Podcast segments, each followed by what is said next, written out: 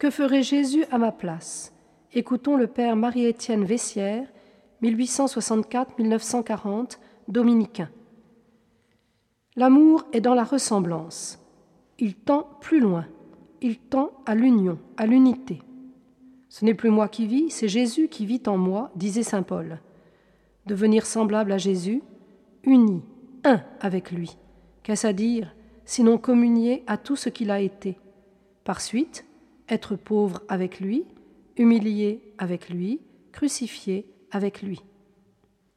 Aller vers Dieu par la voie que Jésus lui-même a tracée. Personne ne vient à mon Père que par moi, je suis la voie.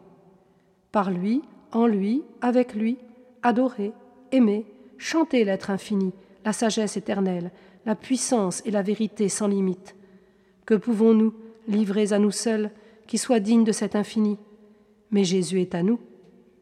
Ne vous laissez pas abattre, ayez confiance quoi qu'il arrive.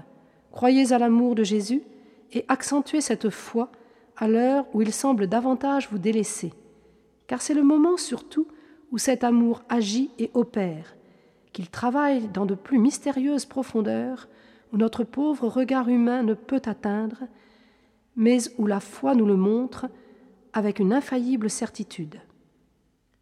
Quand les forces défaillent, regardez le but où cela vous conduit. Jésus. Jésus mieux connu, mieux aimé, plus intimement possédé, et, de votre cœur, rayonnant sur les autres. Unissez-vous à Jésus perdu dans le sein du Père, et sollicitant pour vous la venue de l'Esprit d'amour. Dans cette prière se perdait la prière de Marie et des apôtres au Cénacle, et voilà pourquoi elle fut irrésistible et si féconde.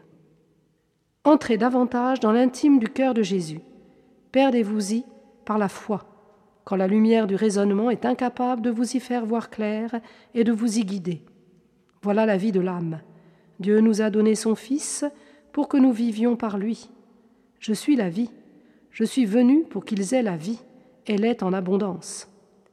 N'allons pas la puiser à d'autres sources qui ne sont, suivant le mot des saints livres, que des citernes desséchées. La vraie source, celle qui jaillit jusqu'à la vie éternelle, elle est là, dans ce divin cœur. Tant vaut le travail que vaut l'ouvrier, et votre influence ne peut être féconde que dans la mesure où notre Seigneur l'anime, la vivifie. Lui seul produit et porte des fruits de vie.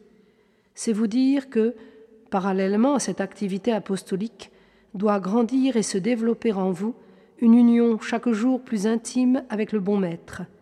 Autrement, on s'agite, on se démène, on remue ciel et terre, et finalement, la gerbe apportée au maître de la moisson est bien mince et bien pauvre.